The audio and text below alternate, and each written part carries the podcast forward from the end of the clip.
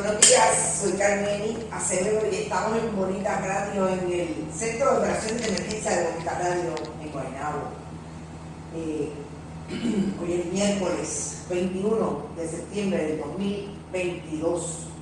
Estamos a tres días, 72 horas de que haya pasado una tormenta tropical que se convirtió en huracán categoría 1. Entró eh, por Cabo Rojo y estamos todavía sin servicio de energía eléctrica sobre un millón de personas en Puerto Rico.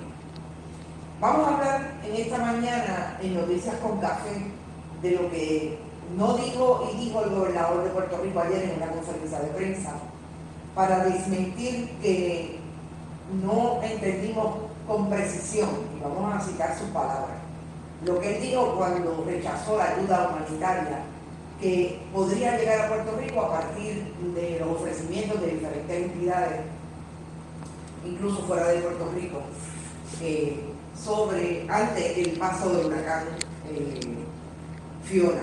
Tormenta tropical empezó a azotar, como ustedes saben, con mucha lluvia, finalmente se convirtió en huracán categoría 1 y llegó todo el remanente de lluvia sobre 30 pulgadas de lluvia. Pero también vamos a hablar de dos eventos que me parecen súper importantes que se dan también ayer alrededor de esa conferencia de prensa y es que vuelve el representante de Luma, Abner Gómez, jefe de operaciones, a decir que, los, que sacaron sus palabras de contexto cuando él dijo que la energía eléctrica iba a regresar, iba el servicio a levantarse entre ayer y hoy. Y hoy a las 8 y 5 de la mañana tenemos la última respuesta que yo ayer mismo en un programa de entretenimiento que atiende noticias en los medios tradicionales, cuando dijo que sus palabras las sacaron de contexto y que podría tardar hasta varias semanas el eh, inicio, el reinicio del sistema de energía en diferentes partes del país.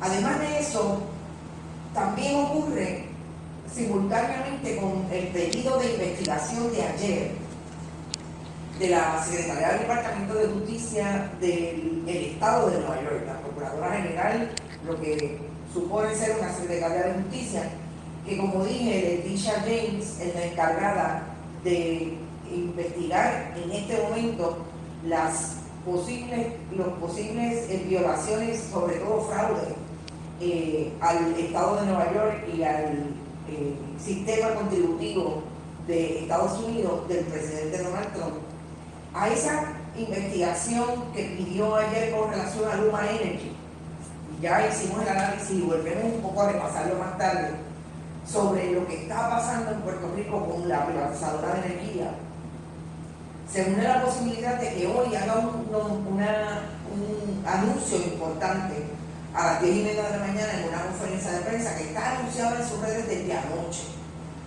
Y me parece importante porque nada es casualidad. Y vamos a ir a ese análisis de lo que posiblemente va a decir Leticia James en ese eh, anuncio a las 10 y media de la mañana en una conferencia de prensa y lo que está pasando con relación al pedido de investigación, no solamente de Leticia James, sino de otros componentes del Congreso de Estados Unidos, como es Richie Torres, Darren Soto y la propia comisionada residente que sin decirlo en Puerto Rico lo ha dicho en Washington a través de una carta que le envió eh, Richie Torres y que ella firma a los diferentes componentes del sistema de administración de energía en Estados Unidos. Pero también lo que estaba no, no callado por los protagonistas, sino callado por los medios tradicionales en Puerto Rico, que incluso tienen corresponsales en Washington y no se cubre en Puerto Rico. Es que ayer hubo una conferencia de prensa del liderato del Senado de Estados Unidos, Chuck Schumer, el presidente, pero habían líderes del Partido Demócrata en la, de la Cámara de Representantes, como es la propia Lidia Velázquez, que llamaron la atención de lo que entienden es lo que está ocurriendo con la lentitud en el proceso de reconstrucción de la red eléctrica en Puerto Rico. Y tiene que ver con el uso de los miles de millones de dólares federales que van a llegar a Puerto Rico para esa reconstrucción, de lo que Chuck Schumer incluso dijo que habían llegado 21 mil millones, o sea que habían eh, se habían desembolsado 21 mil millones, o por lo menos identificados. Recordemos que el desembolso no se hace antes de que no estén los proyectos listos. Eh, y esos 21 mil millones solamente se habían podido liberar el 2% porque había una pelea, o hay una pelea, entre el negociado de energía, la Autoridad de Energía Eléctrica y Luma Energy de cómo se van a utilizar esos fondos. Es decir, una pelea por el control de los fondos federales. Y eso es súper urgente discutirlo en el contexto en donde estamos hoy, después del paso de un huracán categoría 1 que mientras en Puerto Rico todavía mantiene un 80% de la población sin servicio de energía, un huracán categoría 3 que pasó por la República Dominicana, solamente mantiene a un 7% de la población sin servicio de energía. En Puerto Rico, como sabemos, han muerto por lo menos 8 personas, dos de ellas directamente relacionadas con el azote del huracán, mientras otras 6 se investigan como muertes indirectas, entre ellas un infante.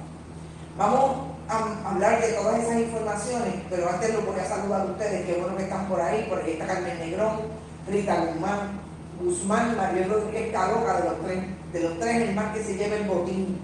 Interesante, Mariel. Vamos a hablar sobre eso el Cruz, porque están viendo que si se lo roba Luma o el gobierno.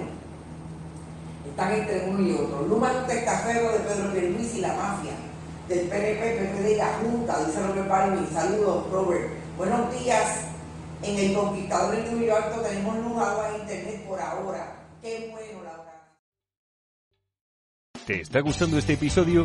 Hazte fan desde el botón Apoyar del podcast de Nivos. Elige tu aportación y podrás escuchar este y el resto de sus episodios extra. Además, ayudarás a su productor a seguir creando contenido con la misma pasión y dedicación.